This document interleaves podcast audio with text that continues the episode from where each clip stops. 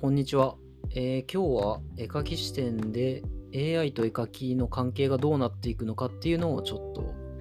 話していこうと思います。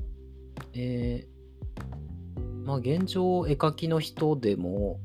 AI を使うって人と使わないって人がなんか綺麗に分かれてる感じがするんですけどでもその境界は曖昧になっていくと思うんですよね。その本当にいろんな使い方をする人が出てくるというか、あのまあ、例えばこういう絵の資料が欲しいなって時にプロンプト打って生成してそれを、まあ、資料としてね参考にするっていう使い方もをする人も出てくるでしょうし。うん。あとはもうがっつりね、下絵、下絵に使って、上から、あの、トレースしていくみたいな書き方をする人も出てくるでしょうし、もう、本当に大部分の、大部分生成した画像を使う人もいるでしょうし、もう本当にいろんな使い方ができるし、やっぱり部分的には導入していく人が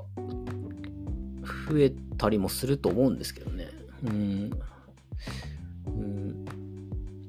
まあその自分の制作スタイルにあんまり必要ないっていう人は使わないでしょうけど、うん、もうでもやっぱりその綺麗にその AI を使う絵描きとそうじゃない絵描きっていうのが綺麗にスパッと分かれるっていうことはあんまりないのかなと。なんか本当に すごいグラデーションになっていくというか、部分的に使う人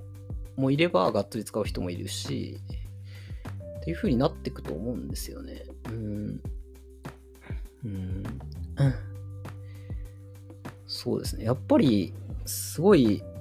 便利なツールなので、あの、まあ、倫理的にどうかとか、そういう議論はまあ、あるんですけど、うん。やっぱり、便利は便利なツールなので、ね、うん、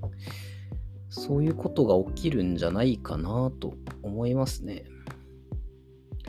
うん、で、その AI だから、AI を使ってるから評価がどうなっていく、評,、うん、評価がどうどう影響するのかっていうのはちょっと未知数ですけど、今後、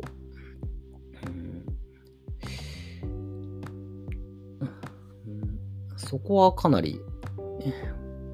難しい問題というか、うん、